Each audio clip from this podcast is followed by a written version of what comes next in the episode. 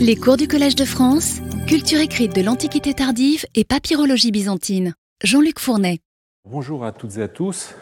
Alors vous vous souvenez que j'ai conclu le cours précédent en présentant ce qu'on appelle l'école d'Alexandrie. Et j'ai essayé de, montrer, de présenter euh, cette école d'Alexandrie euh, moins comme une institution parfaitement centralisée, organisée, que comme un conglomérat de disparates de cours dispensés par divers, enseignants dont le statut n'était pas nécessairement identique. Alors il nous faut justement aujourd'hui nous intéresser au statut de ces enseignants. Statut dont on a euh, suspecté qu'il devait être public et que l'on doit replacer plus généralement dans euh, le problème des rapports entre collectivité et enseignement. Alors l'enseignement public n'a jamais existé tel que nous en faisons l'expérience aujourd'hui. Cela ne veut pas dire qu'il ne pouvait pas être aidé par l'État ou par certaines collectivités.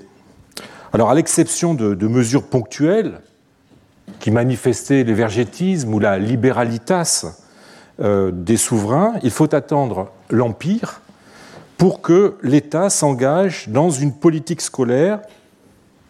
Alors, le terme est à utiliser avec beaucoup de précaution car euh, cette politique scolaire n'en restera pas moins très limitée dans son action et dans ses conséquences. Elle se manifeste d'un côté par les exemptions fiscales accordées aux professeurs, surtout à partir de Vespasien, ou de faveurs ad nominem, euh, et de l'autre par la création de rares chaires rémunérées, ce qui d'ailleurs n'exonérait pas les parents des émoluments versés aux professeurs. Hein. Il n'y a pas d'enseignement gratuit, ça n'existe pas. Alors il s'agit là d'une aide euh, des plus restreintes, limitée pour ce qui est des chaires aux grandes cités, aux grandes mégapoles, Rome, Alexandrie, Constantinople. Évidemment, elle ne pouvait en aucun cas satisfaire la demande. Alors s'il y eut ce que l'on peut appeler une politique d'aide à l'enseignement, ce ne fut véritablement qu'au niveau local, grâce aux mesures mises en œuvre par les cités cité d'ailleurs qui était plus, plus intéressée par le prestige qu'elle pouvait en tirer que euh, mue par euh, un quelconque désir de soulager les familles dont les enfants étaient, euh, en étaient, étaient, les bénéficiaires, voire d'exercer un contrôle sur l'enseignement. Les cités pouvaient en effet accorder des immunités, et encore étaient-elles strictement limitées par l'État à la suite d'une loi d'Antonin le, pieux que vous avez à l'écran. De même, il y a un nombre défini de grammairiens sophistes, euh, rhéteurs, pardon, j'ai mis rhétoriciens, rhéteurs et médecins, qui, dans chaque cité, peuvent bénéficier de la dispense de leur munera et selon certaines conditions qui s'ajoutent dans la loi, comme il ressort d'un rescrit d'Antonin le Pieux adressé à la province d'Asie, mais qui s'applique également au monde entier et dont le contenu est le suivant. Les petites cités ont droit à cinq médecins, trois sophistes et autant de grammairiens dispensés des, des donc des services publics. Euh, les plus grandes ont droit à sept personnes qui pratiquent l'art de guérir, donc les médecins, et à quatre pour ceux qui enseignent dans chacun des deux niveaux. Les exonérations ne pourront pas dépasser ce nombre, même dans les cités les plus importantes. Donc vous voyez, euh, pas plus de cinq grammaticoi et cinq rhéteurs pour une euh, métropole et un peu plus de la moitié pour une petite cité. Donc les cités pouvaient aussi appointer des, des professeurs et surtout, et surtout mettre à euh, la disposition euh, des locaux d'enseignement, hein, ce qu'on appelle les scolae publicae, les écoles publiques. Si l'État, et j'ai eu l'occasion de le dire au premier cours, euh, légifère sur la nécessité de recruter des enseignants qualifiés et d'une moralité, vous souvenez, irréprochable, c'est au Conseil des cités de prendre la responsabilité de s'occuper du recrutement de leurs quelques professeurs publics. Euh, et dans le respect du cadre prescrit par euh, l'État. On le voit, tout cela ne représente qu'une part très réduite du corps enseignant à l'œuvre dans les cités. Les chaires étatiques, hein, ce qu'on appelle les basilikoi euh, tronoi, et les chaires municipales, les politikoi tronoi, se restreignent à quelques grandes cités. Alors comment Alexandrie s'intègre-t-elle dans le schéma que je viens d'esquisser? Alors malheureusement, nous n'avons aucun texte euh, législatif concernant la création de chaires d'État à Alexandrie. Alors devons-nous chercher euh, un parallèle dans une autre des, grandes capitales de l'Empire? Ah, Il se trouve justement qu'une autre constitution nous éclaire sur la création d'un centre d'études, celui dont Théodose II a souhaité pourvoir Constantinople en 425, donc une cinquantaine d'années avant qu'Aurapollon euh, fréquente euh, Alexandrie. C'est ce qu'on a appelé, et là encore de façon contestable, l'université d'État ou l'université impériale de Constantinople. Et là, je reprends des expressions qui sont utilisées euh, par Paul Lemaire dans le premier humanisme byzantin, et que Théodose a tout simplement appelé l'auditorium du Capitole. Alors l'empereur fixe les disciplines et le nombre de professeurs qui les enseigneront. Voici le texte. C'est pourquoi notre auditorium, hein, en latin c'est le mot auditorium qui est utilisé dans le texte, c'est pourquoi notre auditorium comptera en particulier trois orateurs, oratores, dix grammairiens, d'abord parmi les professeurs qui se distinguent par leur science de l'art oratoire romain, Parmi les professeurs reconnus pour leur éloquence en grec, il y aura cinq sophistes, et là le, terme qui est utilisé sophistae, c'est-à-dire le, mot grec, hein, grecque oblige évidemment, euh, et dix grammairiens. Comme nous euh, voulons que notre glorieuse jeunesse ne soit pas seulement instruite dans ces arts, nous associons aux professeurs précités des autorités plus savantes et plus érudites. Nous voulons donc qu'aux autres professeurs soit associé un professeur qui étudie les arcanes de la philosophie, deux professeurs qui exposent les formules du droit et des lois. C'est pourquoi votre sublimité, et là. L'empereur s'adresse au préfet de la ville, qu'il appelle son titre technique Votre sublimité, euh, qui doit mettre cette loi euh, en application, c'est pourquoi votre sublimité veillera euh, à ce que à chacun de ces professeurs soit assigné un lieu précis afin que les étudiants et les professeurs ne se gênent pas mutuellement et que la confusion des langues et des mots ne détourne pas l'oreille ou l'esprit d'un seul de l'étude des lettres.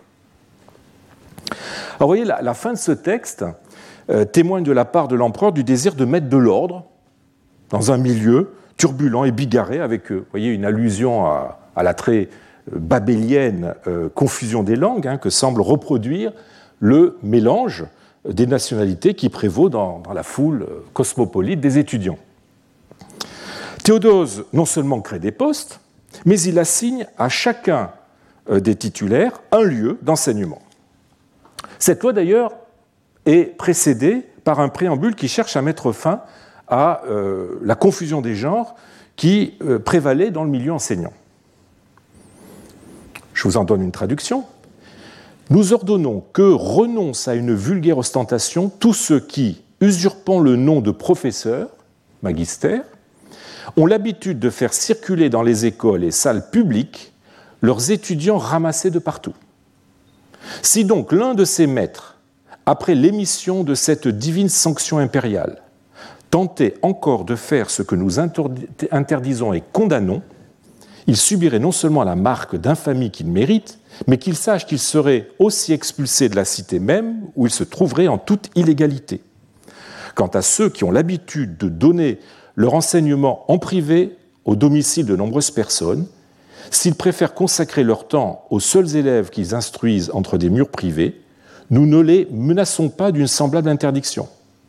Si en outre, il se trouve un professeur parmi ceux que l'on voit établi dans l'auditorium du Capitole qui sache qu'il lui est interdit de quelque manière que ce soit d'enseigner dans des maisons privées. Il doit également savoir que s'il est appréhendé en train de faire quelque chose de contraire aux décisions impériales, il n'obtiendra absolument aucun bénéfice des privilèges qui sont conférés à juste titre aux personnes qui ont reçu l'ordre de n'enseigner qu'au Capitole. Alors voyez, euh, L'empereur, ici, réitérant euh, la différence entre enseignant titulaire d'une chaire d'État et enseignant privé, demande à ce que les seconds ne jouent pas sur les deux tableaux en profitant des locaux mis à disposition par l'État. Alors, cette loi peut-elle nous aider à mieux comprendre la situation qui prévalait à Alexandrie du point de vue de la prise en charge euh, par l'État de l'enseignement qu'on y dispensait? On euh, notera que euh, Théodose institue une double filière hein, en latin et en grec. Ce n'est pas là une particularité de Constantinople. Constantinople, la capitale de l'Empire, qui évidemment devait former de bons latinistes pour ses centres administratifs importants, euh, Alexandrie aussi offrait des cours dans les deux langues, comme nous l'apprend Zacharie le scolastique, racontant que Sévère et ses deux frères avaient été envoyés par leur mère à Alexandrie, je le cite, pour étudier la grammaire et la rhétorique, tant grecque que latine. Marinos ou Marinus, dans, euh, sa vie de, Proclus, euh, nous dit que Proclus vient à Alexandrie pour suivre aussi des cours dans les écoles latines. Hein, et il utilise le terme romaïkon, didascalion. Euh, de même, Urbanus, qui fit ses études à Alexandrie, est au moment où Zacharie euh, écrit sa vie de sévère, professeur de grammaire latine à Constantinople, indice hein, de l'importance de l'enseignement euh, qui était dispensé dans le domaine des lettres latines euh, à Alexandrie. Alors du point de vue des, disciplines, l'empereur Théodose s'en tient aux matières les plus en vue hein, constituant le, cursus de base, c'est-à-dire les grammaticoi, les sophistes, moitié moins nombreux que les maîtres de grammaire, car s'adressant évidemment à un nombre euh, d'étudiants plus restreints, euh, auxquels il ajoute deux disciplines qu'il semble présenter dans sa loi comme une innovation. La philosophie hein, et le droit. Alors il s'agit là de deux disciplines enseignées justement à Alexandrie, même si évidemment le droit euh, pâtit euh, de la réputation de l'école juridique de, Beyrouth, hein, qui était l'école la plus prestigieuse dans le domaine des études juridiques. Euh, je reviendrai plus tard sur les disciplines enseignées à Alexandrie, qui me suffisent maintenant de dire que celles pour lesquelles Théodose crée des chaires sont toutes bien représentées à Alexandrie, mais qu'elles n'épuisent pas euh, l'ensemble euh, des disciplines qui firent la réputation de l'enseignement alexandrin, notamment la médecine. Médecine qui d'ailleurs euh, a pu faire l'objet d'un encadrement étatique ailleurs qu'à l'auditorium du Capitole à Constantinople. Le nombre des, des, chaires créées à Constantinople, hein, si on additionne ce que, nous dit l'empereur, on arrive au, chiffre de 31, pourrait malgré tout correspondre à celui dont bénéficie Alexandrie si l'on en juge non seulement par euh, les sources littéraires, mais celle-ci n'offre, il est vrai, pas, un décompte exact, et les, impressions qu'on peut en tirer sont assez euh, éparses, ou les informations sont assez impressionnistes, mais euh, surtout par la vingtaine de salles dégagées par les archéologues sur le site de Comeldic, sur lesquelles je vais revenir dans quelques minutes, et qui donnent à penser qu'à la fin du 5e et au 6e siècle, plus de 500 étudiants les fréquentaient. Aussi peut-on se euh, demander euh, si Alexandrie a bénéficié d'une aide de l'État comparable à celle dont bénéficiait Constantinople, donc à partir de 425. C'est probable, même si euh, nous n'avons pas de source aussi précise que la loi de Théodose, à l'exception de quelques indications d'ailleurs très discuté au sujet de la philosophe Hypatie et du iatrosophiste euh, Gessios. J'aurai l'occasion euh, d'y revenir. Alors, la cité elle-même a-t-elle apporté sa contribution? Très vraisemblablement, au moins à travers la mise à disposition des locaux, mais là encore, nos sources euh, écrites sont muettes. Toujours est-il que la situation de, de, ces salles dans le centre civique de la cité d'Alexandrie et leur nombre euh, ne peuvent euh, cependant euh, s'expliquer autrement que comme le résultat d'une initiative municipale destinée à offrir à des professeurs très certainement, pour la plupart titulaires de chaires publiques, un écrin qui soit digne de leur réputation et de l'image que la cité souhaitait donner d'elle-même au monde estudiantin méditerranéen. Mais il est euh, aussi très possible, et à mon avis vraisemblable, qu'Alexandrie, à l'époque d'Aurapollon, connaissait la situation en vigueur à Constantinople euh, avant 425, en vertu de laquelle hein, euh, les enseignants titulaires d'une chaire officielle côtoyaient dans les bâtiments publics des enseignants privés qui n'hésitaient pas à y faire venir leurs étudiants. La loi de Théodose montre la frontière assez floue qui existait entre privé et public dans le domaine de l'enseignement et les dérives, les débordements même que cela pouvait occasionner et que rappelle l'empereur. Alors un passage de, Zacharie, toujours lui, hein, dans la vie de, Sévère, au sujet d'Orapollon, vient opportunément euh, nous confirmer cette frontière floue entre public et privé.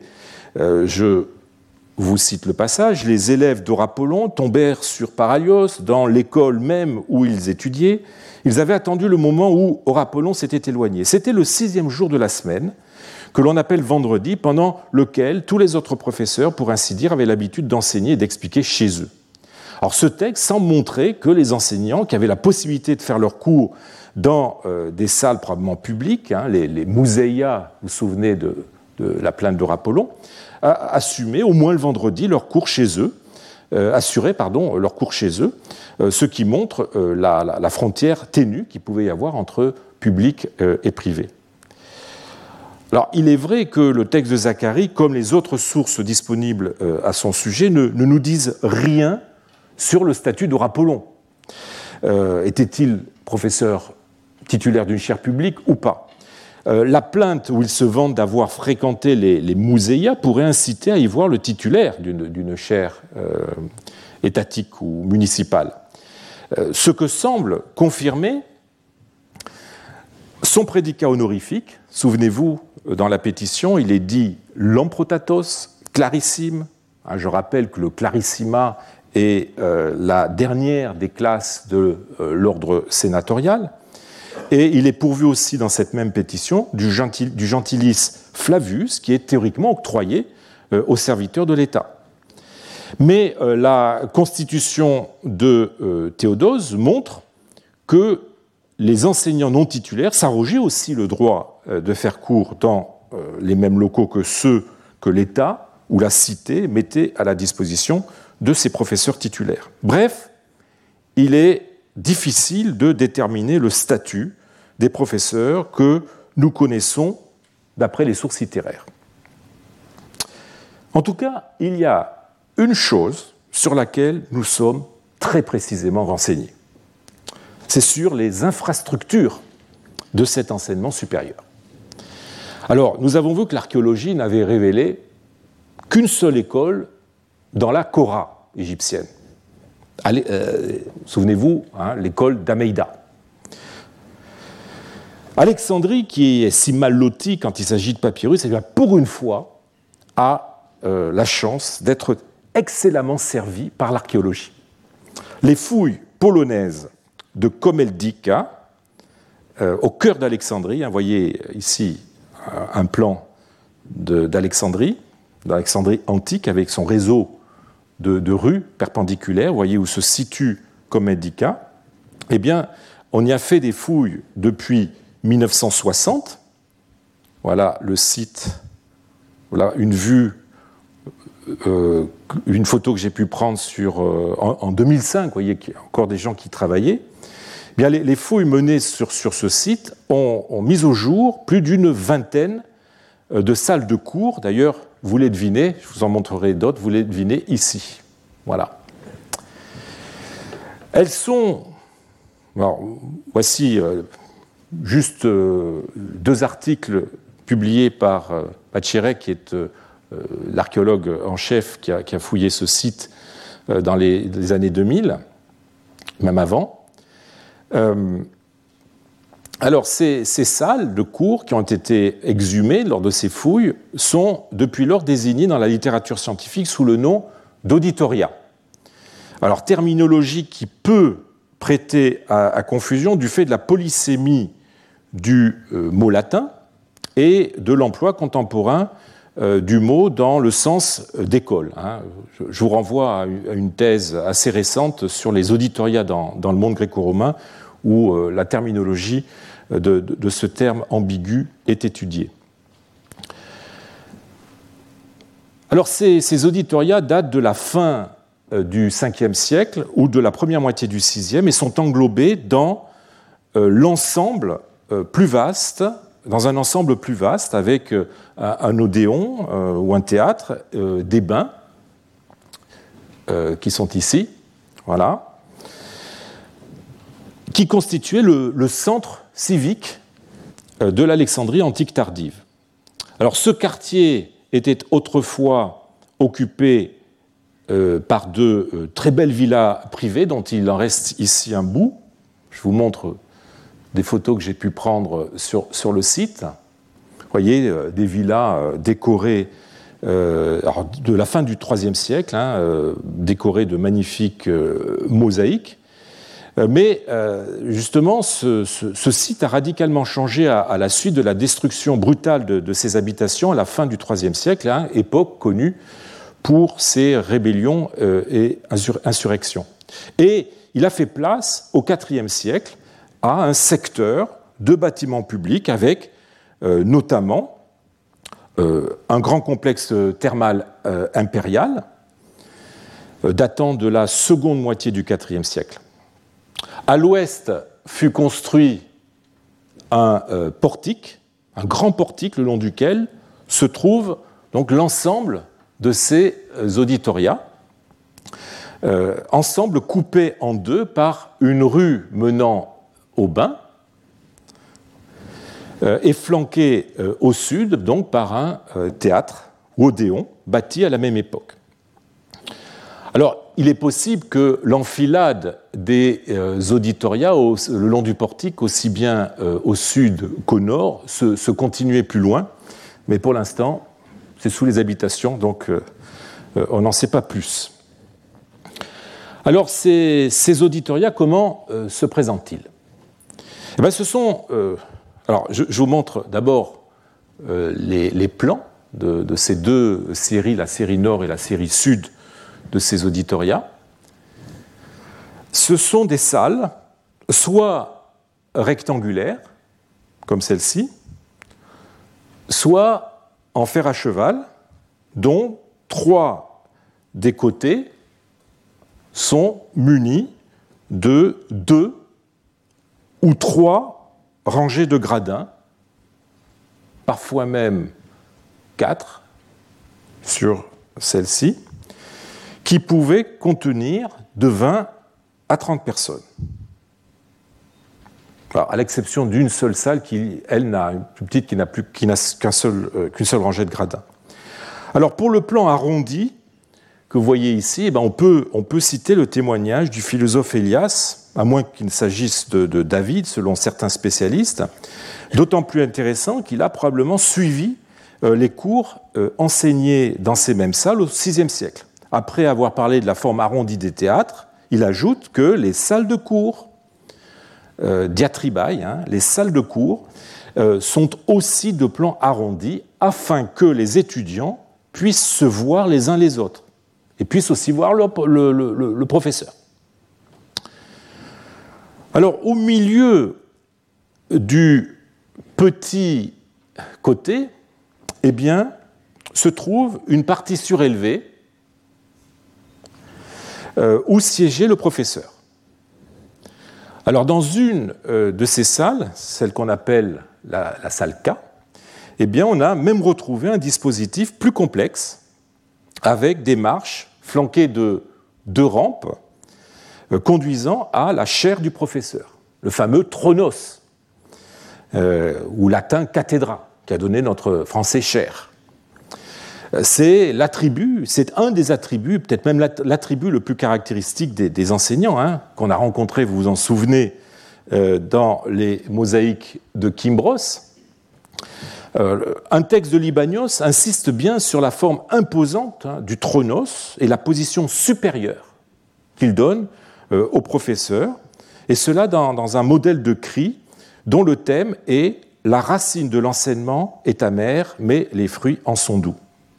Alors là encore, nous avons affaire euh, à un témoin privilégié, puisque Libanios, vous le savez, a enseigné toute sa vie. Alors je vous cite le texte. Représentez-vous ceci. Le professeur est installé sur un siège élevé, comme celui des juges. Il apparaît terrifiant. Il fronce les sourcils avec colère et ne donne aucun signe de retour au calme. Alors les, lignes qui, suivent montrent bien que la position dominante du professeur sur son tronos ne fait que traduire sa domination morale et psychologique. L'élève doit avancer avec crainte et tremblement pour donner avec art une démonstration qu'il a composée et apprise par cœur. Si son exercice est mauvais, ce sont mécontentements, insultes, coups et menaces pour l'avenir. S'il apparaît que tout a été fait à la perfection et qu'il n'encourt aucune critique, eh bien la seule chose qu'il gagne est l'absence de mauvais traitements et l'ordre de ne pas faire pire la prochaine fois. Et puis encore, ceux qui ont fait tout ce qu'il fallait se voient réserver un sort pénible. Dès qu'on a jugé que vous avez parlé de façon irréprochable, vous devez vous soumettre à un fardeau plus lourd, car on vous juge apte à subir rapidement des exercices plus difficiles. Donc vous imaginez le professeur hein, surplombant, euh, l'élève tremblant devant lui.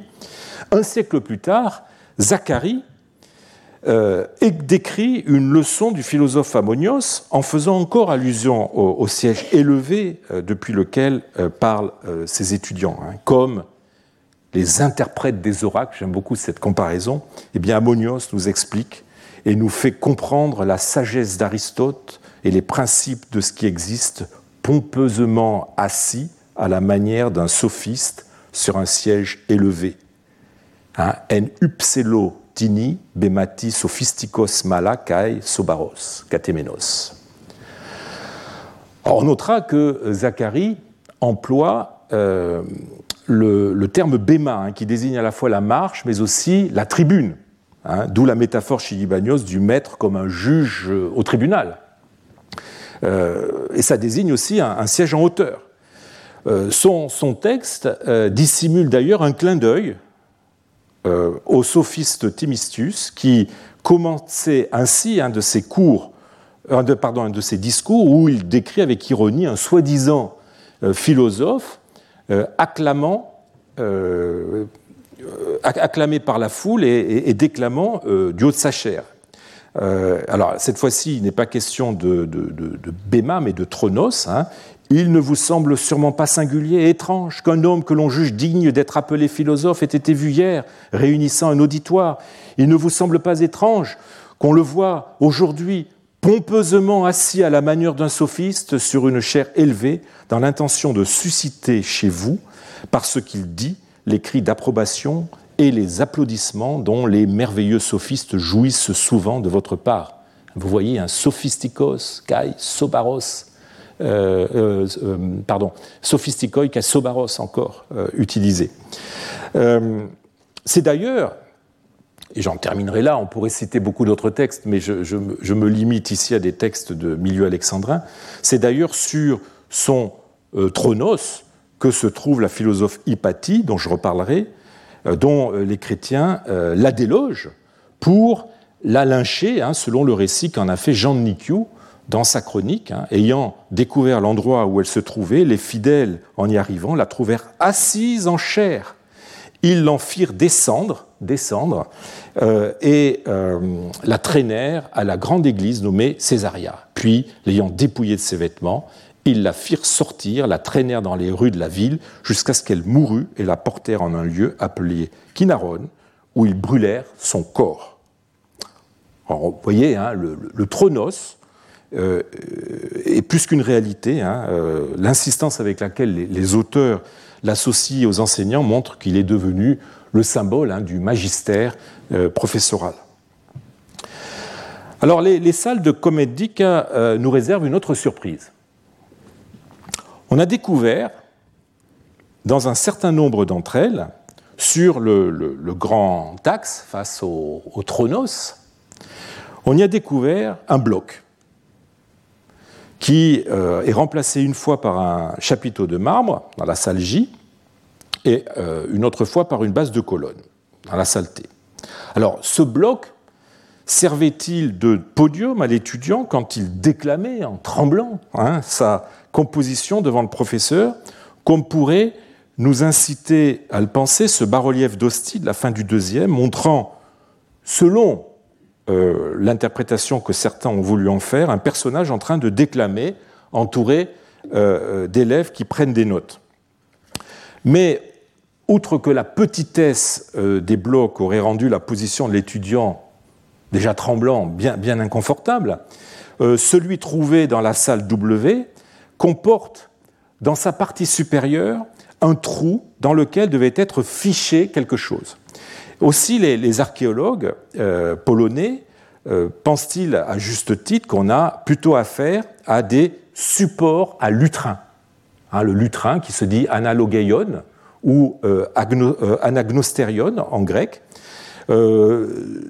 C'est sur ces lutrins en bois, semblables, hormis la base, à celui qui est représenté sur ce manuscrit qui est contemporain de, nos textes, hein, le fameux Virgile euh, du Vatican, eh c'est sur ces lutrins en bois que l'élève posait la composition qu'il s'apprêtait à lire ou le texte qu'il allait commenter une fois qu'il s'était avancé devant le professeur, comme nous le montre le texte euh, de Libanios que je viens de vous lire. L'enseignement dont, le commentaire de texte, hein, ce qu'on appelle les praxeis, euh, forme désormais la partie centrale, euh, quelles que soient les disciplines, nécessitait euh, évidemment ce type de dispositif. On avait besoin de, poser au moins le texte que l'on commentait de façon à être un peu plus libre. Alors, outre ce bloc, eh bien, on a fait d'autres découvertes dans ces auditoriats. Dans cinq d'entre eux, eh bien, on a retrouvé des bassins. Alors, vous voyez un ici un là. Alors, étaient-ils destinés à faire des, ablutions? Euh, Leur taille orienterait, selon certains, vers une autre hypothèse. Ils auraient pu faire office de réceptacle du, sang et des restes des animaux étudiés en classe de médecine cela permettrait de rendre compte hein, de la place centrale de la médecine dans l'enseignement alexandrin, sur laquelle je reviendrai, mais cela n'est qu'une hypothèse, une hypothèse qui a d'ailleurs été contestée par euh, certains collègues. Alors ces salles étaient conçues, je l'ai dit, pour environ 20 à 30 personnes.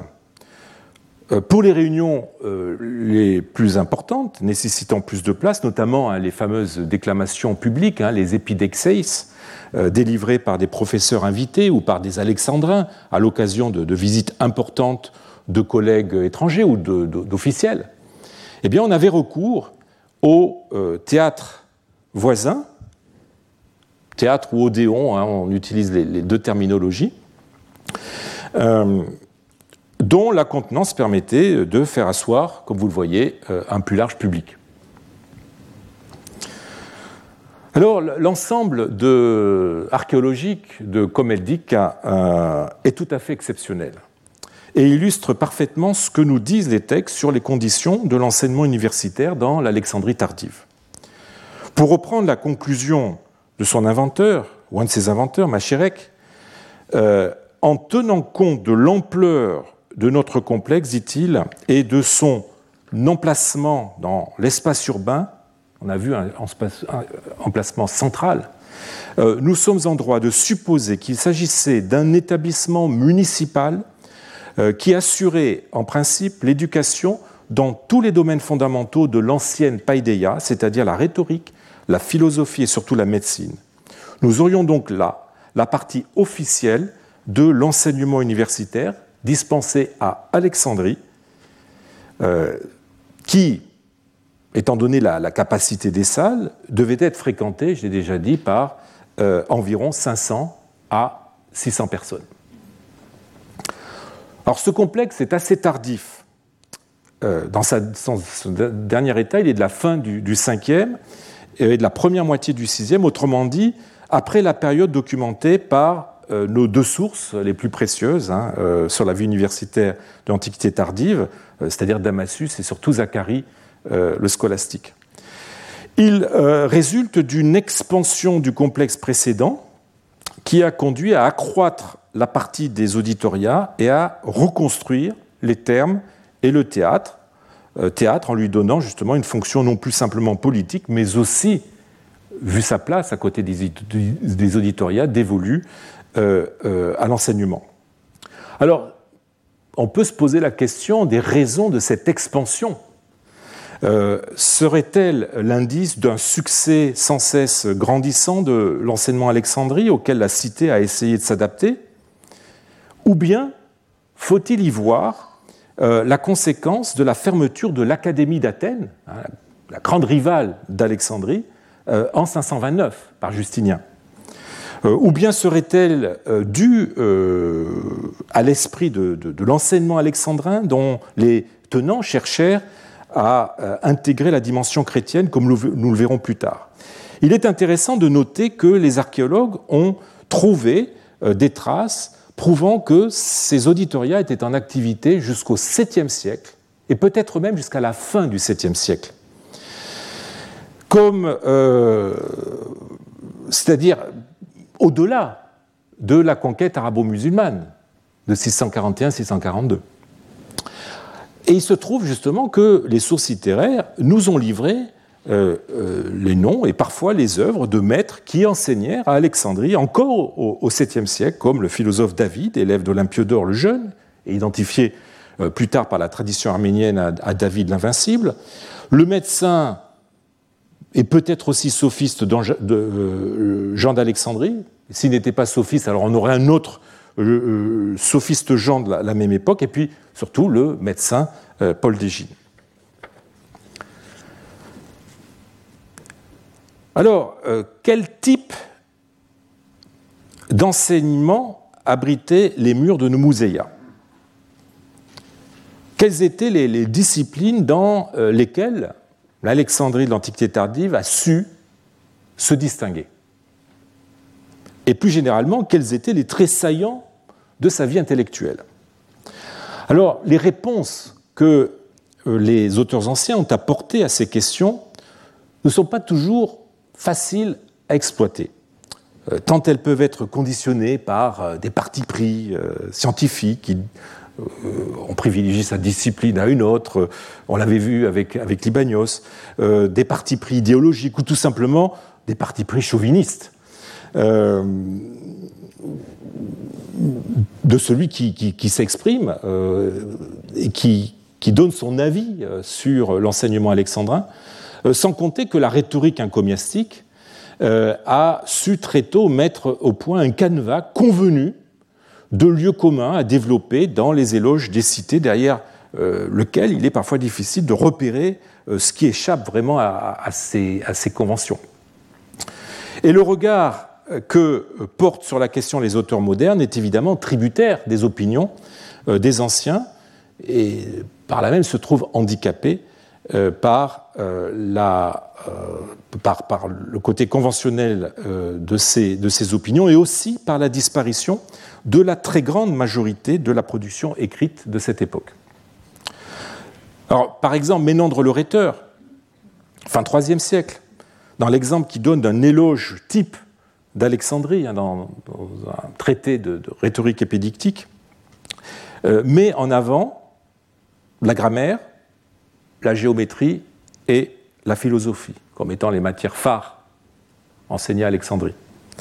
Amien Marcelin, au IVe siècle, dans son excursus sur cette cité, distingue parmi les, arts qu'elle pratique eh la musique et l'harmonie, euh, la musique et l'harmonie, l'astronomie, l'arithmétique, l'astrologie et la médecine.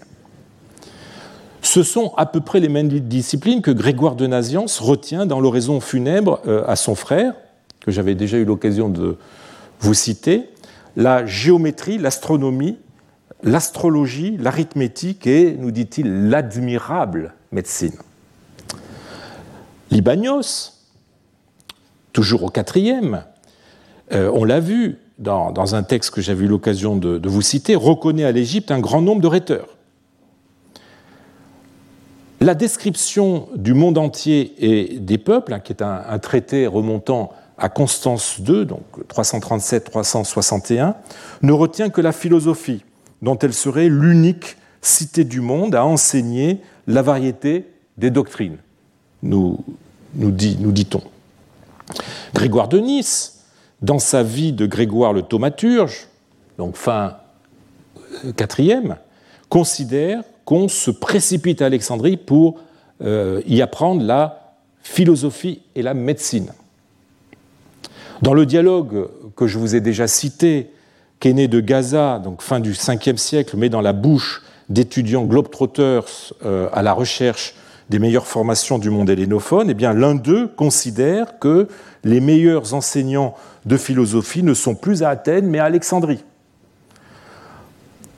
Pour Fulgence, vers 500, Alexandrie est la terre de la poésie épique. La muse Calliope, nous dit-il, s'y est réfugiée. La terre de la, euh, poésie épique et aussi de la médecine. Bref, vous voyez, les avis sont multiples, mais trois disciplines reviennent euh, plus fréquemment. Euh, la rhétorique, ainsi que la, discipline qui est, liée, c'est-à-dire la, grammaire, dont elle constitue le, couronnement dans le cursus scolaire. Donc la rhétorique, la philosophie et la médecine. Bah, du coup, on peut se poser la question, et notre Apollon Pour revenir à lui, quelle était sa spécialité? Alors, la question est plus difficile qu'il n'y paraît. On a vu dans sa plainte qui se présente comme philosophe. Hein, Flavios, Horapollon, euh, Esclapidou, philosophos. Philosophos. C'est avec cette qualification que le mentionne aussi Étienne de Byzance, donc on est au VIe siècle, dans ses Ethnica. Hein, au philosophos.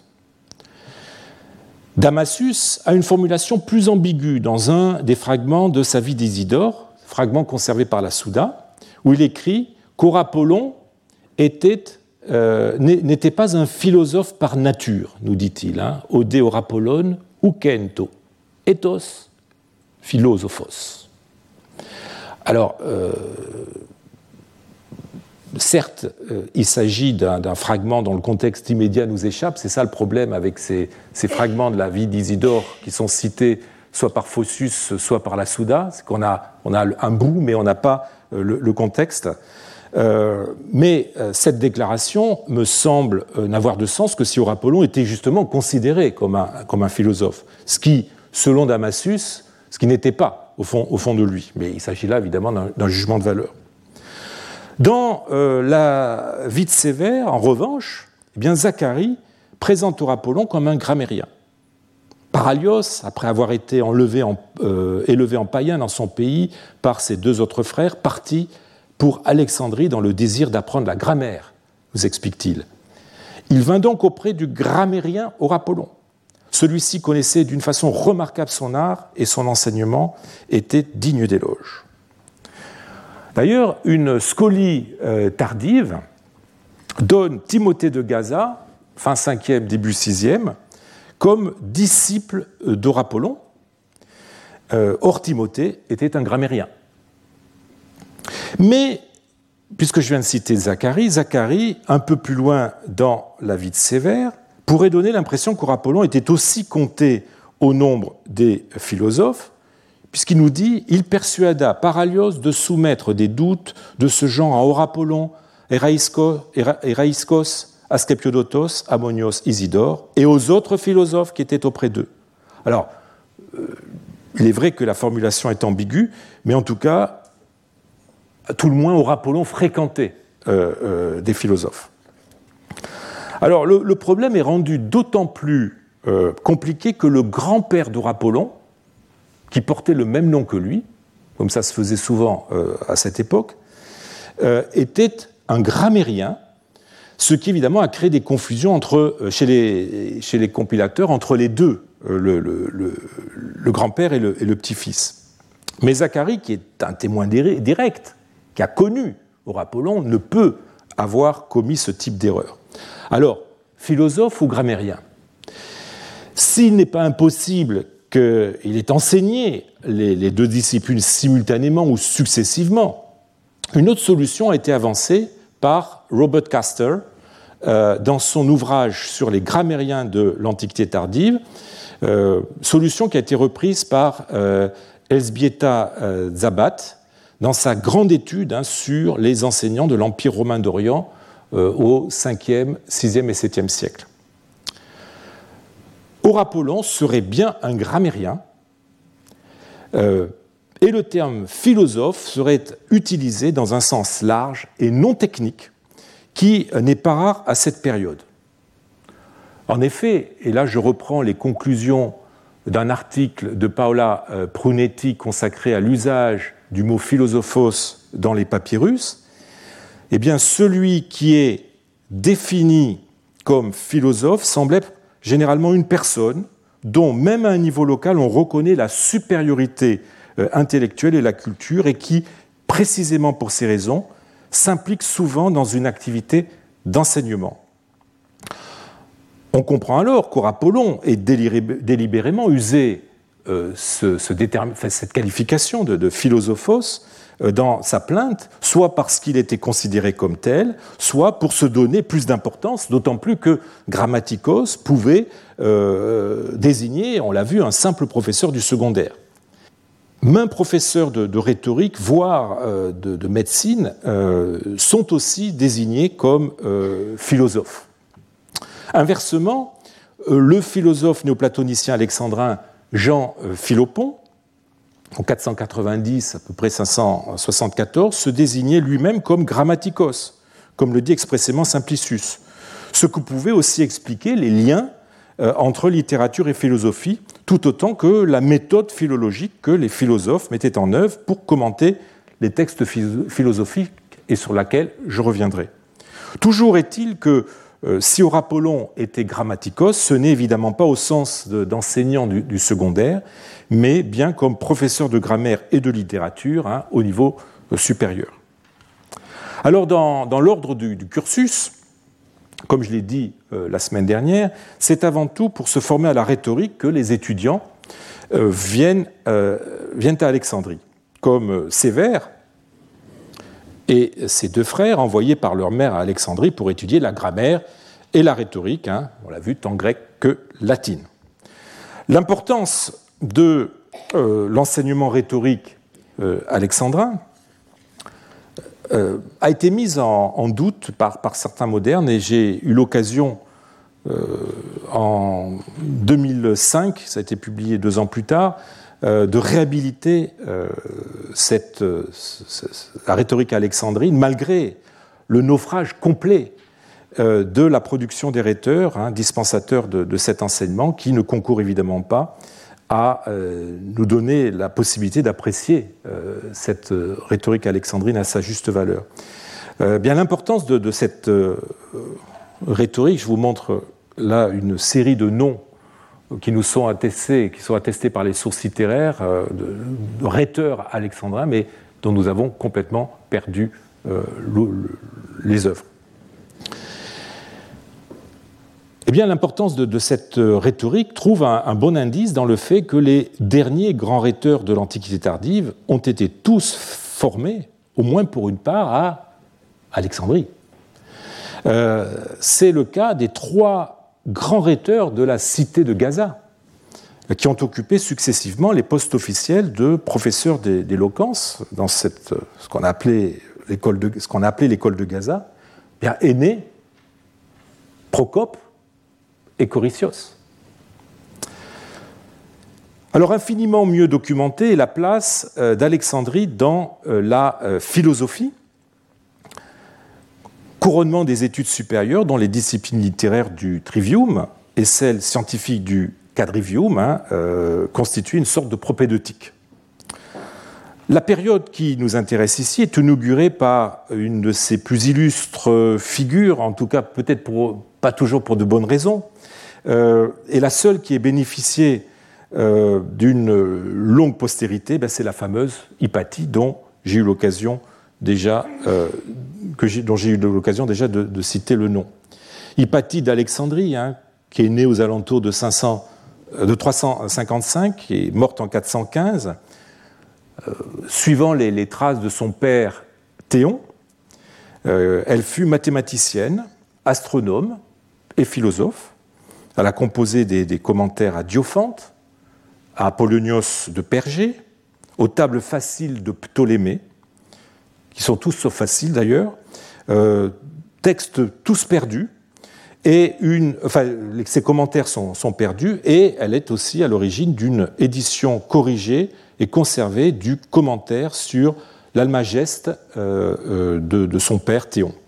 Alors d'après Damassus, qui nous dit qu'elle expliquait Platon, Aristote et les principes des autres philosophes démotia, hein, euh, c'est-à-dire publiquement ou à titre officiel, euh, elle pourrait avoir joui euh, d'une chaire publique de philosophie, hein, démotia, mais cette information a été ces dernières années très discutée. Vous avez dessous la bibliographie, Pierre Chuvin disait que oui, elle avait bien une chaire publique, mais Safré était moins sûr de ce fait, et Watts euh, dans, un ouvrage de 2006, euh, défend l'opinion contraire.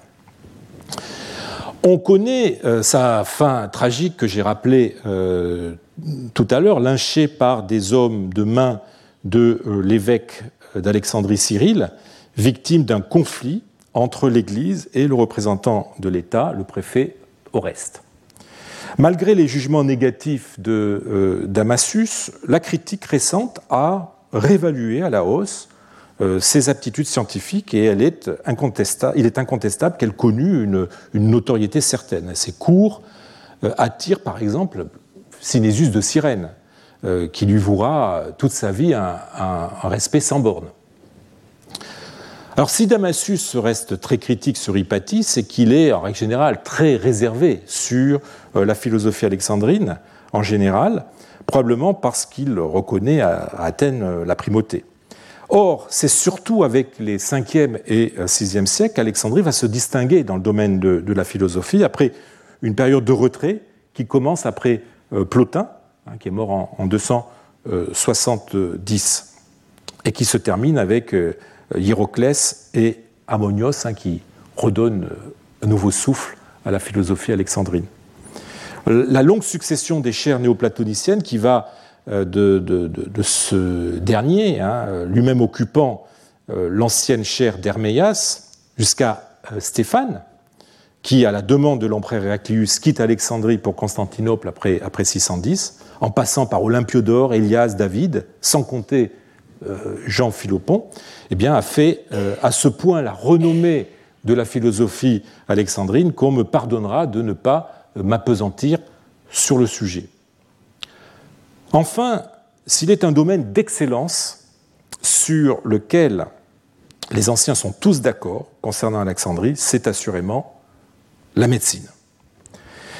Longue tradition qui remonte euh, sans euh, discontinuité à l'époque hellénistique. Alors certes, l'époque des hérophiles et des érasistrates est révolue. Après Galien, la médecine grecque ne produit plus d'œuvres nouvelles, mais rassemble, résume, compile, commente. Euh, il est significatif que parmi les trois auteurs des compilations médicales les plus importantes de l'Antiquité tardive, eh bien deux, Oribase et Aessus, aient fait leurs études à Alexandrie avant de poursuivre leur carrière à Constantinople, tandis que le troisième, Paul d'Égine, y a à la fois étudié et exercé. C'est en effet comme euh, centre euh, d'enseignement qu'Alexandrie continue à asseoir sa réputation durant euh, cette époque.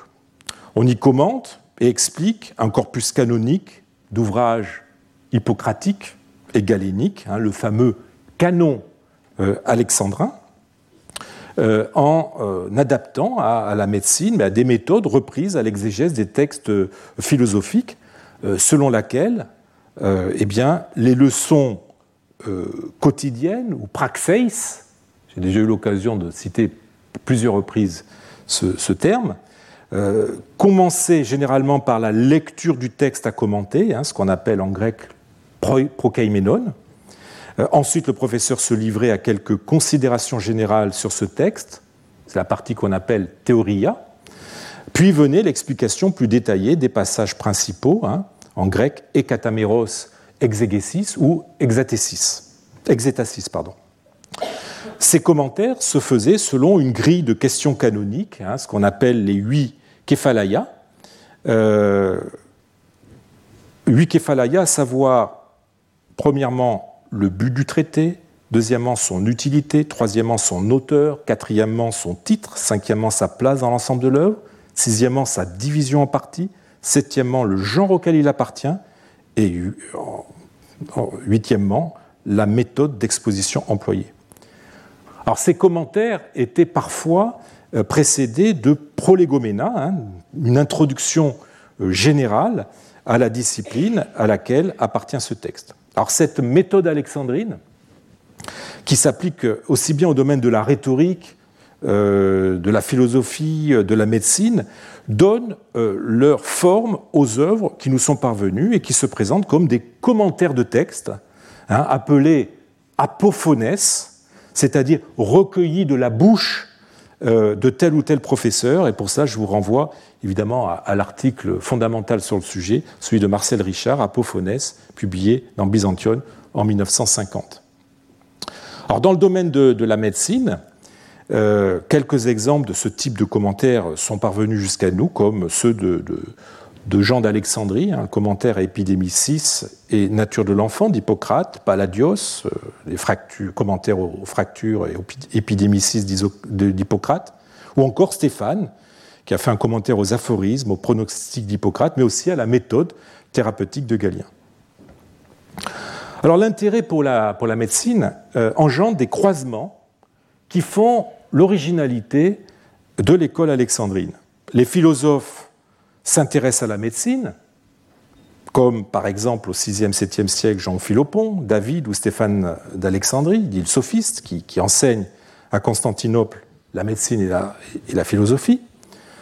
Euh, la rhétorique, la grammaire et la médecine sont eux aussi pratiqués ensemble, par exemple par Agapios ou Agapius au 5e siècle, qui, selon les mots de Damasus, possédait une culture encyclopédique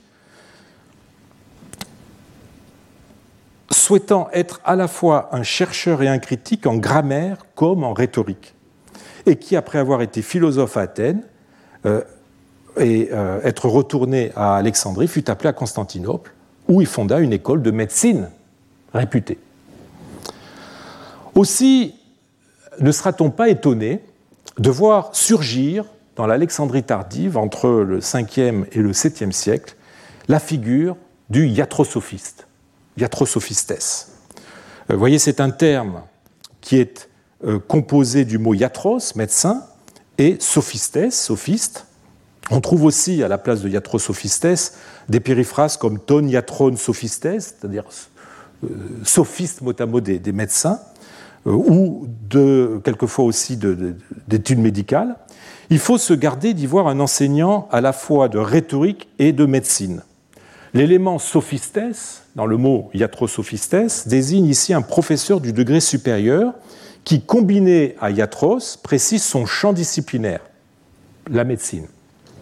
Mais ce composé n'est pas innocent et renvoie probablement aussi à la communauté de méthodes qui euh, existait entre les divers enseignants du supérieur, qu'ils soient sophistes, médecins ou philosophes le, commentaire érudit, hein, j'y reviens, des auteurs canoniques hein, dont, je vous ai parlé, c'est la base de, cet enseignement. La, médecine euh, est ainsi une discipline qui nécessite une connaissance des textes. Et son enseignement passe par la parole, par les textes. Le ne, ne prodigue cependant pas qu'un enseignement livresque, mais en tant que praticien forme aussi aux aspects les plus concrets de sa spécialité. Alors, le, plus célèbre d'entre eux eh est un certain euh, Gésios, du 5e siècle, dont le nom est très souvent, vous voyez très souvent orthographié avec deux, S, enfin deux sigma en grec, euh, mais en fait, la bonne forme, c'est avec un seul S. Il est originaire de Pétra, il a suivi à Alexandrie euh, les cours de philosophie d'Ammonios, et y enseigne plus tard la médecine. ami du rhéteur Procope de Gaza, dont je viens de parler tout à l'heure, son paganisme lui valut d'entrer dans les miracles de euh, Saint-Cyr et Jean, qui est une œuvre euh, hagiographique euh, que Sophrone de Jérusalem composa au début du 7e siècle, alors qu'il résidait à Alexandrie. Et on voit justement Gésios, quoique baptisé, continuer à se réclamer du paganisme, jusqu'à ce que, tombé gravement malade, ayant reconnu l'incapacité de la médecine, il soit guéri par les deux saints, Cyr et Jean. Et donc, quel meilleur étendard, évidemment, euh, pour le christianisme que l'abdication par ce célèbre intellectuel de ses idéaux païens et son acceptation de l'infériorité euh, des sciences traditionnelles par rapport à la foi. L'œuvre de Sophrone est un lointain euh, écho des querelles entre païens et chrétiens qui sont un des traits de la vie universitaire à Alexandrie à la fin euh, du IVe siècle et tout au long du Ve siècle, exacerbée évidemment par une euh, certaine propension qu'auraient eu les Alexandrins, selon l'avis unanime des anciens, à s'enflammer très vite et à manifester violemment leur désaccord sur la voie publique. Ça nous rappelle quelque chose. Avec la montée du christianisme au IVe siècle, les cours de nos enseignants sont fréquentés par un public de plus en plus mélangé, où le contingent traditionnel des païens côtoie celui sans cesse croissant des chrétiens. La plupart du temps, on laissait au vestiaire ces opinions religieuses pour, communier ensemble dans la science. Ainsi, les cours de la païenne euh, Hypatie étaient-ils fréquentés, euh, je l'ai dit, par Sidésus de Cyrène, futur évêque euh, de Cyrène, qui, malgré leur désaccord en, matière de religion, lui conserva une indéfectible admiration. Cela ne se passait pas toujours d'une façon aussi irénique. Euh, le premier grand conflit entre les deux communautés remonte à la fin du IVe siècle et eut, semble-t-il, pour déclencheur l'édit promulgué à Milan par l'empereur Théodose Ier, interdisant les sacrifices sanglants et ordonnant la fermeture des temples à la suite d'un édit similaire adressé à Alexandrie, eh l'évêque, en 391, l'évêque euh, d'Alexandrie, Théophile, en aurait profité aussitôt pour euh, chercher à détruire le Sérapéum, qui est le, plus important sanctuaire à cette époque de la capitale euh, égyptienne. il était devenu, en cette fin du IVe siècle, un centre intellectuel très lié au milieu néoplatonicien, euh, le philosophe Olympios, originaire de Cilicie, s'y était installé, y enseignait, euh, nous dit Damassus, les règles de la vénération des dieux et des anciennes traditions. Euh, il est possible que les pratiques de, théurgie, devenues suspectes dans un empire qui se christianisait, aient aussi fait partie de son enseignement. D'après le témoignage de l'historien Socrate, ayant récupéré des objets cultuels découverts dans un ancien sanctuaire de Mitra, euh, Théophile les aurait bafoués lors de parades dans, les rues d'Alexandrie. Évidemment, cela suscita des émeutes chez les païens qui euh, se s'en seraient pris directement aux chrétiens et, sous le commandement d'Olympios, auraient occupé euh, le Sérapéum en le transformant en une sorte de base offensive que sa position, comme vous voyez en hauteur, rendait plus stratégique. Les chrétiens fanatisés par l'évêque et les militaires font tomber cette citadelle, détruisent le Sérapéum, peut-être entre-temps déserté par euh, les païens à la suite d'une amnistie prononcée par l'empereur. Tout cela nous vaut une très jolie miniature euh, ancienne, hein, tirée d'un papyrus qu'on appelle actuellement l'Alexandrian World Chronicle, euh, qui représente l'évêque Théophile piétinant les ruines du Sérapéum. Alors là, la fin violente du Sérapéum marque assurément un tournant dans l'histoire du, paganisme en Égypte, mais euh, bon, cet épisode est, entaché d'incertitudes historiques euh, euh, qui, font qu'on ne doit peut-être pas le, considérer comme représentatif des, relations entre les deux communautés qui n'ont pas été toujours aussi conflictuelles ni, ni sanglantes. cela dit, bon, quelque temps après, la mort d'Hypatie, assassinée hein, un quart de siècle plus tard par les chrétiens, est un autre de ces exemples de, de, sanglants, de violentes tensions entre les deux communautés, mais les causes réelles ou entre probablement des, considérations plus politiques que religieuses, en sont trop mal connues. Euh, à la fin du, 5e siècle, eh bien, Zacharie, justement, nous raconte les échauffourées entre étudiants chrétiens et païens durant les cours de notre Aurapollon. Euh, alors, Aurapollon, justement, euh, avec sa famille reconstituée grâce au papyrus qui nous a servi de point de départ, est représentatif de ce dernier euh, paganisme des milieux intellectuels. J'ai déjà parlé de son grand-père, Apollon l'Ancien, qui enseigna la, grammaire. Son père, Asclépiade, ou Asclépiades, euh, auquel il est fait euh, allusion dans la plainte, et son oncle Héraïskos s'engagent dans la défense du paganisme égyptien dans une même communauté de pensée. Asclépiade fut l'auteur d'un ouvrage intitulé Sur les antiquités d'Égypte. Alors, on n'a pas noté d'ailleurs que dans le papyrus qui m'a servi de point de départ à ces deux cours, Apollon affuble son père du qualificatif de trois fois bienheureux, tris macariotatos.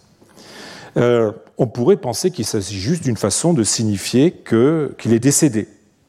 Certes, il était banal euh, d'utiliser l'adjectif macariotatos, un bienheureux, pour des défunts à cette époque. Mais tris macariotatos n'est jamais employé dans, les papyrus. Or, il se trouve que tris macarios euh, ou tris macaristes est un parfait synonyme de euh, tris eudaimon, qui veut dire aussi trois fois bienheureux, qui, dans l'Alexandrie du 5e siècle, semble avoir été réservé à cette grande figure du paganisme que j'ai déjà évoquée, l'iatrosophiste Gésios. C'est ainsi que l'alexandrin Stéphane le désigne dans son commentaire aux aphorismes d'Hippocrate et probablement aussi Jean d'Alexandrie. Et aussi même, mais en détournant le mot euh, de façon, euh, à, se moquer de lui, eh bien, euh, Sophrone l'appelle tris atlios, c'est-à-dire trois fois malheureux. Et voyez, on saisit là tout un réseau lexical qui est tout sauf innocent et qui montre de la part d'Orapollon, lorsqu'il emploie ce terme au sujet de son père, je pense, le désir de rapprocher son père de son célèbre contemporain et de le rattacher à ce cercle des ultimes euh, païens. Alors quant au frère euh, Asclépiade, euh, au frère d'Asclépiade, Eraïskos, eh bien, il participa activement à la résistance païenne au milieu d'un groupe d'étudiants auquel appartient son neveu Orapollon. et d'après un passage de la vie d'Isidore de Damasus, quand Héraïskos fut mort, Asclépiade se préparait à accomplir les rites usités par les prêtres, entre autres à entourer le corps de bandelettes osiriaques. Vous vous rendez compte, une momification pharaonique en plein 5e siècle. Aurapollon le jeune, notre Aurapollon, eh bien, a poursuivi l'œuvre euh, de son père et de son oncle. Il a été professeur à Alexandrie, on l'a vu, et euh, il en a profité pour répandre ses idées avec tant de persuasion que cela lui aurait valu, selon le témoignage de Zacharie, le euh, surnom de Psychapollon, c'est-à-dire celui qui perd les âmes.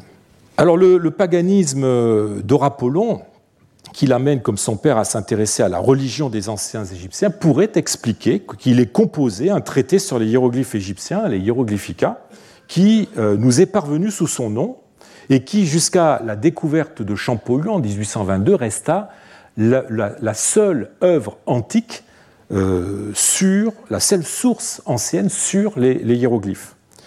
Mais euh, je crois avoir démontré qu'il s'agit en fait d'un apocryphe bien plus tardif, issu du remaniement d'un traité composé au 1er siècle par Kérémon et mis sous le nom d'Orapollon, du fait justement de son paganisme et de l'intérêt que portait sa famille à la culture pharaonique. Pour cela, je vous renvoie euh, à un article que j'ai récemment publié dans, les actes du colloque que j'avais organisé ici même euh, euh, au Collège de France, Apollon, un hiéroglyphe encore à déchiffrer, ou la question aurapollinienne.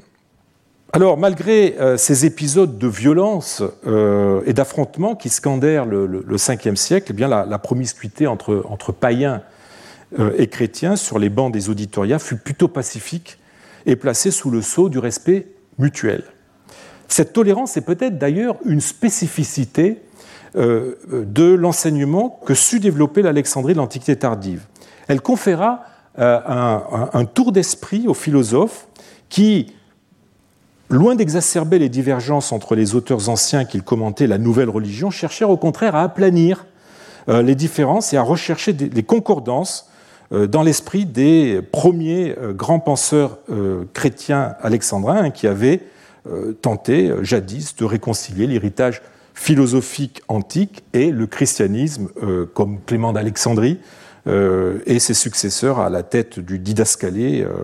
Bon, Olympiodore par exemple, s'était attaché à, insister sur les similarités entre, entre, théologie euh, païenne et chrétienne, en essayant de, faire entrer la première dans le cadre de la seconde.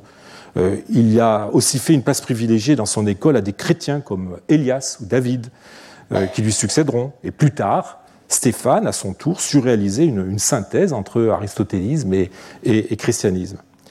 Cette synthèse, est aussi un des traits caractéristiques de la production littéraire, notamment poétique, de l'Alexandrie du, du 5e siècle, sur laquelle j'aurai l'occasion de revenir euh, une année prochaine. Y aurait-il donc eu une sorte d'exception alexandrine? Euh, Il est en tout cas possible que le, succès continu dont a bénéficié l'enseignement euh, d'Alexandrie tienne à cette capacité de synthèse que, contrairement aux Athéniens, les Alexandrins ont essayé de mettre en pratique aussi bien dans le domaine des idées que dans celui des formes, euh, dans la philosophie comme dans la littérature, et qui était propre à désamorcer ou à dépasser les antagonismes religieux.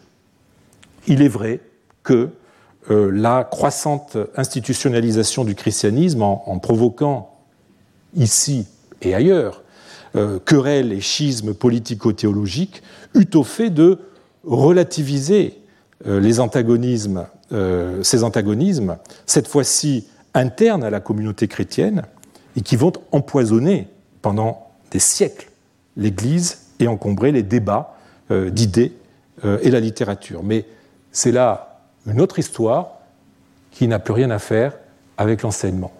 Je vous remercie. Retrouvez tous les contenus du Collège de France sur www.colège-2-france.fr.